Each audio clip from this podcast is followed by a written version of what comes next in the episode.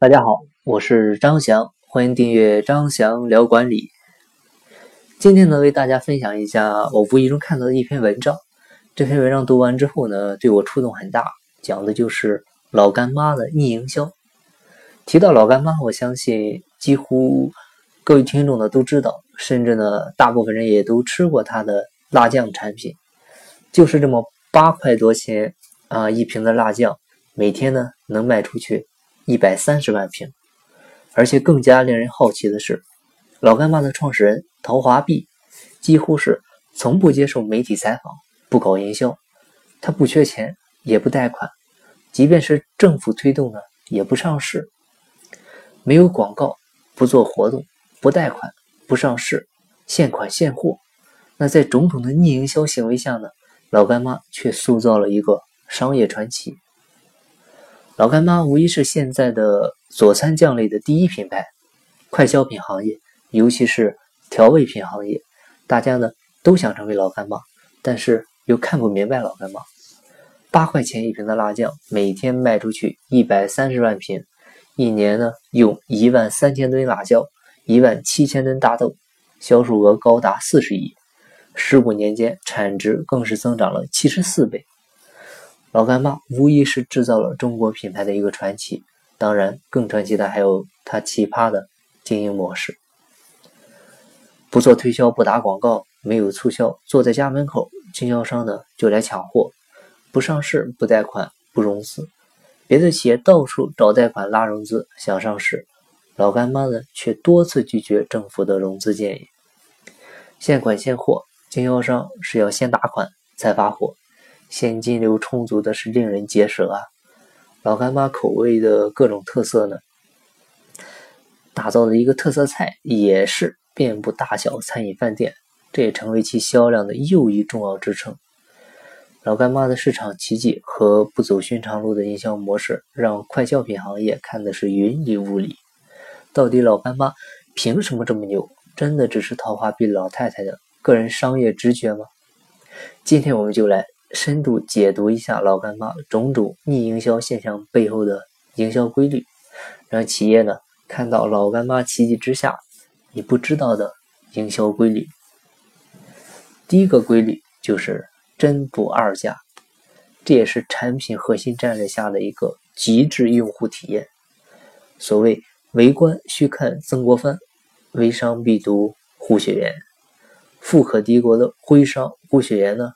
真不二价也是其经商精髓之一，即货真价实，价格稳定。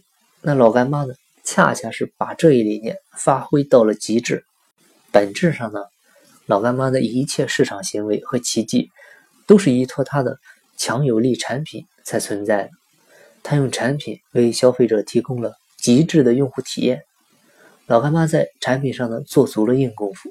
让低门槛啊易跟随的佐餐酱类的也有了门槛。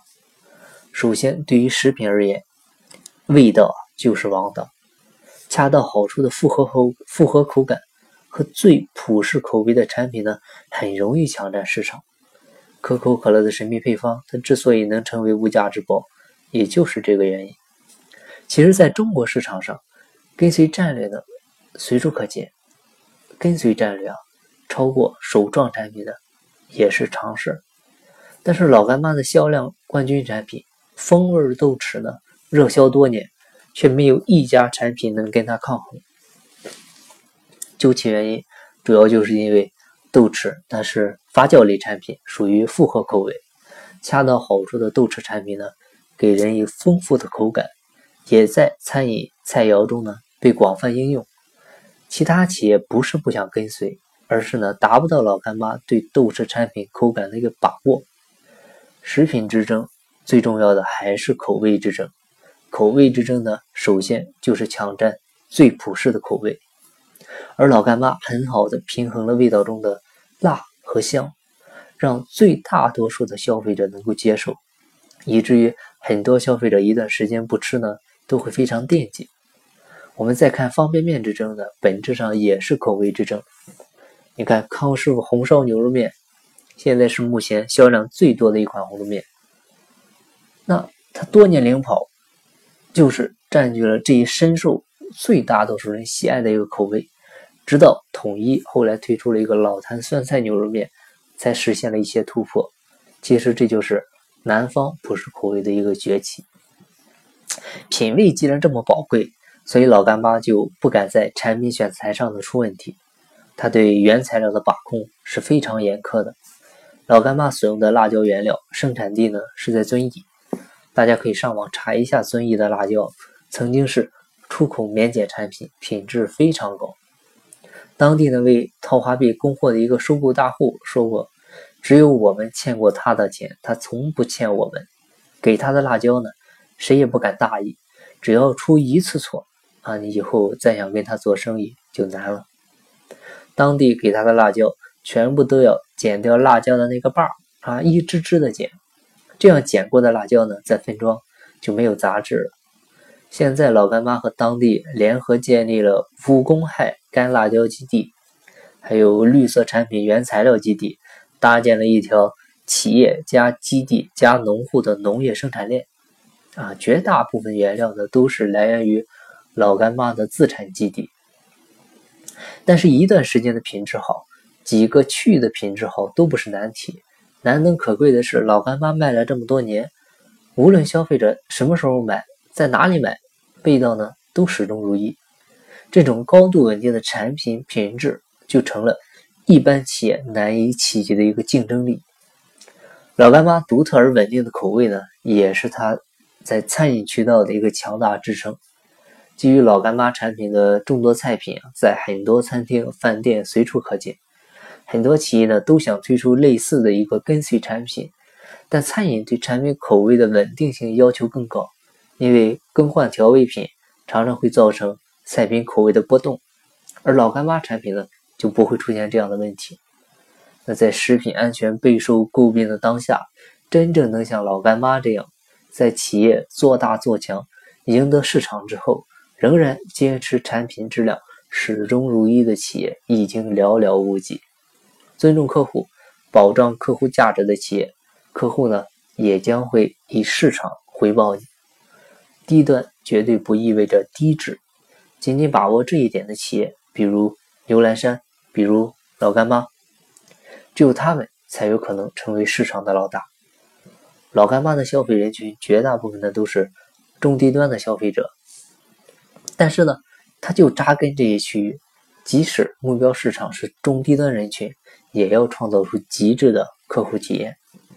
茅台就曾经表示过，对行业而言有腰部产品的概念，但是对企业而言呢，绝对不是。企业要做专业，不论你是做高端酒、中端酒还是低端酒。好好的做好就行。如果要茅台做低端酒的话，茅台呢也做不过二锅头。中国企业常常做的一件事就是，产品取得了市场认证以后呢，就开始降成本。所谓的降成本，大多数情况是在产品原料和工艺上做文章。一次调整也许大多数消费者感觉不到，但如果是一再的降低产品要求，必然就会导致质变，最终呢。被消费者抛弃，可以说早期老干妈的很多对手，并不是被老干妈打败的，而且呢，是被自己打败的。老干妈用过硬的产品力呢，横空劈出了一道鸿沟，没有门槛，老干妈呢给你造一个门槛，这是老干妈的第一个营销规律，就是对品质的把控。它的第二个营销规律呢，就是定价，也是定位。啊，占据最有利的价格区域。价格呢，往往是决定着品牌和目标人群的定位。价格变动呢，不只是企业利润和销量的变化，更是品牌定位的一个转移。尤其是企业具有领先市场份额的情况下，提价往往是会给对手让出价格空间。看东阿阿胶，它上市以后，为了更快的树立自己的一个高端形象，频繁的提价。并且呢，将渠道进行一个全面提升。东阿阿胶看似是锐不可挡，但是它高端化、奢侈化的转移，恰恰是将中低端消费者的市场需求呢留给了福牌阿胶，而福牌呢，恰恰是紧紧的抓住了这一机遇，抢占了东阿阿胶留下的空白市场，实现了业绩提升。现在福牌阿胶的总体销量已经是超过了东阿阿胶。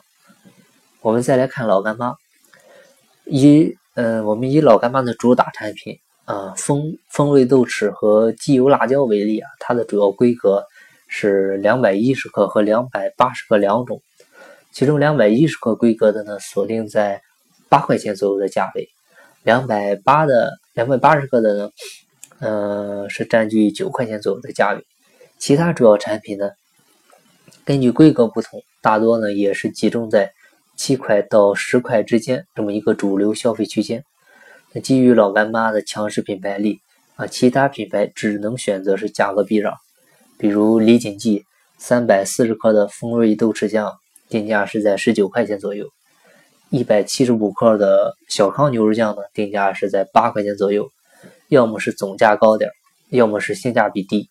啊，都很难和老干妈进行抗衡，这也就造成了调味酱行业定价难。你低于老干妈的没利润，高于老干妈呢又没市场。老干妈的价格一直非常稳定，它坚守价格定位，价格的涨幅呢是微乎其微，不给对手可乘之机。在老干妈本身强势的品牌力之下，竞争对手们要么啊为了低价导致低质。要么就是放弃低端做高端，但佐餐酱品类呢，又很难支持一个高端产品，所以老干妈的定定价准确、定位清晰，也是它成功的一个重要因素。接下来的第三点，我们要谈的就是老干妈的广告策略了。我们说呀，广告的主要目的呢，是为了占据消费者的心智而去谋求市场。一句能够唤起消费者共鸣的诉求，往往会成为品牌成功的利器。所以，企业的本质目的是占领消费者的心智，而非广告本身。老干妈呢，看似是没有做过广告，但是它已经完成了消费者心智的占领。从学生入手，最容易唤起的一个消费记忆。据心理学分析。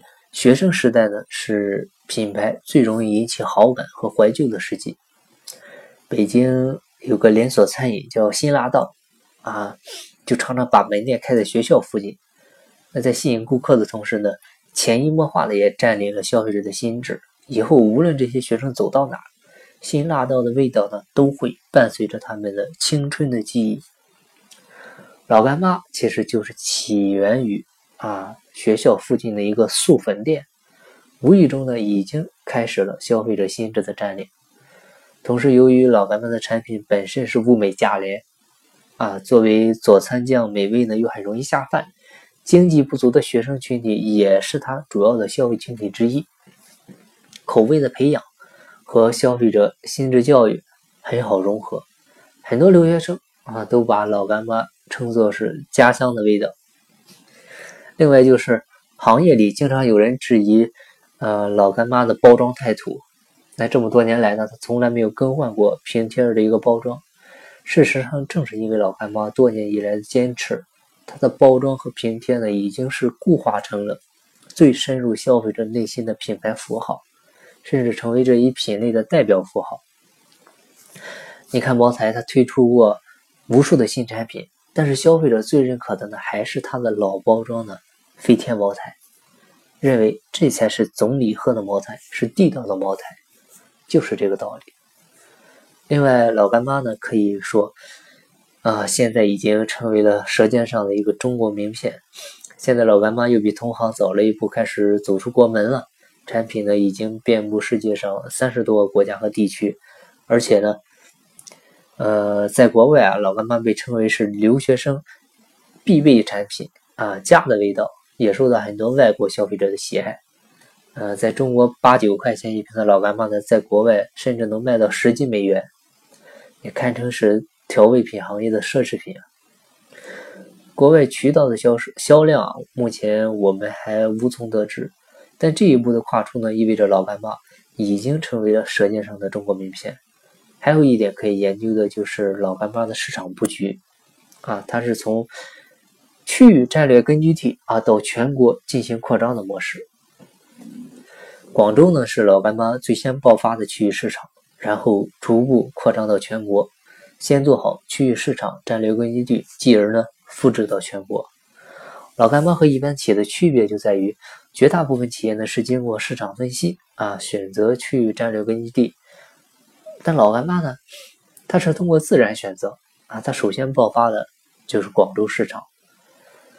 怎么爆发的呢？九四年的时候啊，贵阳啊修建环城公路，原来偏僻的龙洞堡呢，成为了贵阳南环线的一个主干道。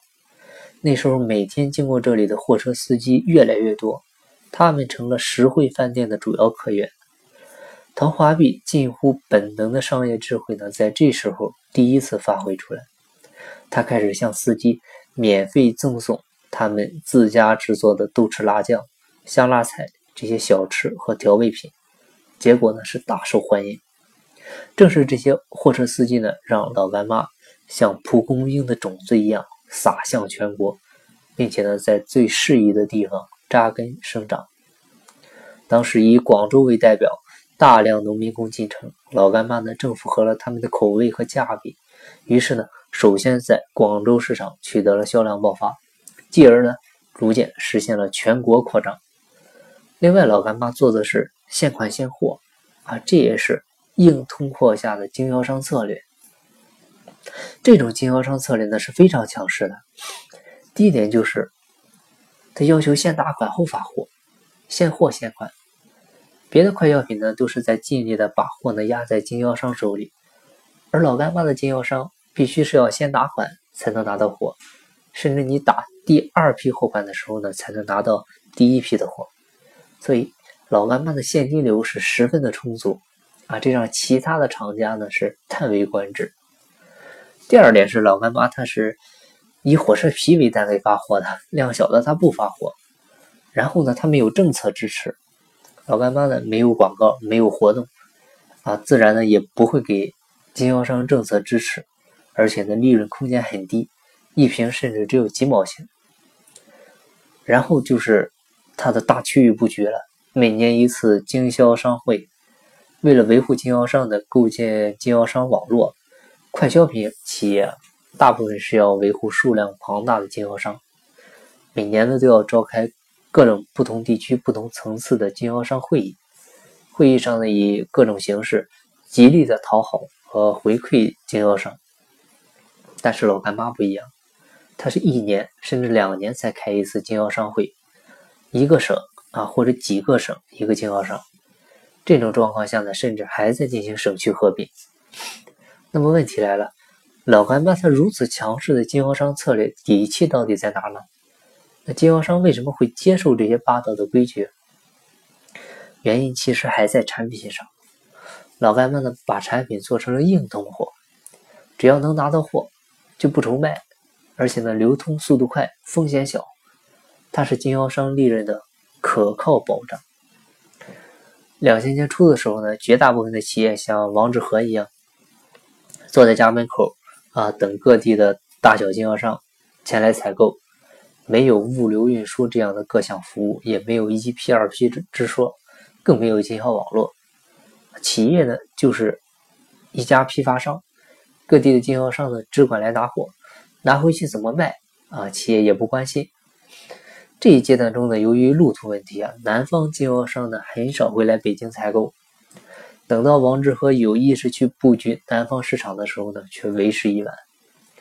老干妈当时就选择了一条与众不同的路子，他只选择大区域经销商，并且呢负责物流运输。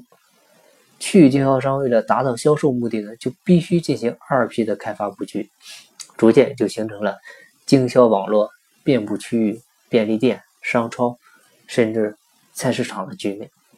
老干妈产品呢变得就随处可见。现在更是走出国门，进入了国际市场。所以老干妈是先一步完成了渠道网络布局，形成了完善的经销商网络，产品随处可见。大区域经销策略呢，也让老干妈的招商变得十分轻松，只需要一年一次的招商会就能搞定。那我们来总结一下，老干妈营销策略能给我们带来的有哪些启示呢？首先啊，不得不说，老干妈的成功是产品思维的成功。而产品呢是一切营销的源头。像那种一杯水卖出天价的浮躁思想是都是靠不住的。只有像可口可乐、康师傅红烧牛肉面啊这些产品力过硬的产品为基础，营销才能发酵出奇迹。所以，食品企业要真正在产品口味、包装、规格、定价各方面的要素上呢下足功夫，打造真正符合消费需求的产品。不能把营销等同于是推广和广告，营销的目的呢是让销售成为多余，是在销售之外做点什么的事。很多名不见经传的企业啊，实际上却是一个品类的隐形老大。深层次的营销是不一定要做很大力度的推广，通过整合之力达到市场目标才是关键。只要以消费者为中心。即便是定位中低端市场，也能够提供极致的客户体验。商业需要回归本源，企业存在的唯一目的就是创造顾客。另外，做企业呢要有耐心，能坚持啊，经过时间的发酵，以前看似普通的产品和品牌呢就有了价值。企业要充分敬畏和尊重市场的成长规律，有长期的经营心态。一味的追求短平快，会让企业再大跟头。老干妈呢，坚持有多大能力做多大事，坚持不上市，不被资本绑架，反而是赢得了市场的尊重。接下来，企业取得了市场优势之后，产品力和价格空间就成为了定位的关键因素。提高价格的确能够提高企业利润，但同时呢？也会为对手让出价格空间，而企业在产业链中的地位呢，决定企业的话语权。老干妈在产业链上的强硬，源于它无可替代的产品力。所以，单纯羡慕老干妈的强硬作风毫无意义。关键是如何打造自己的核心优势。你看，在当时传播条件很差的环境下，老干妈不做推广啊，仅仅依靠口碑的逐步积累。并没有让它丧失市场先机，经过十年的酝酿，最后成就了惊人的市场爆发。但是最后还是要说一句，就是世道不一样了。面对现在互联网的爆发式传播、病毒式营销，现在的企业千万不要盲目的去复复制老干妈的做法，因为老干妈只有一家，找到适合自己企业的发展方式才是最重要的。但是呢，我们可以从老干妈的发展史上呢学到很多东西啊，这也是我们今天分享的目的。希望您能有所收获。好，如果您在创业过程中有企业管理、商业模式、营销管理、员工激励、组织架构建设、自组织设计等方面困惑的朋友呢，欢迎加我微信，咱们再深入沟通。我的微信号是三二八六三四九六幺。静在西天，静在路上。我是张翔，下期再见，拜拜。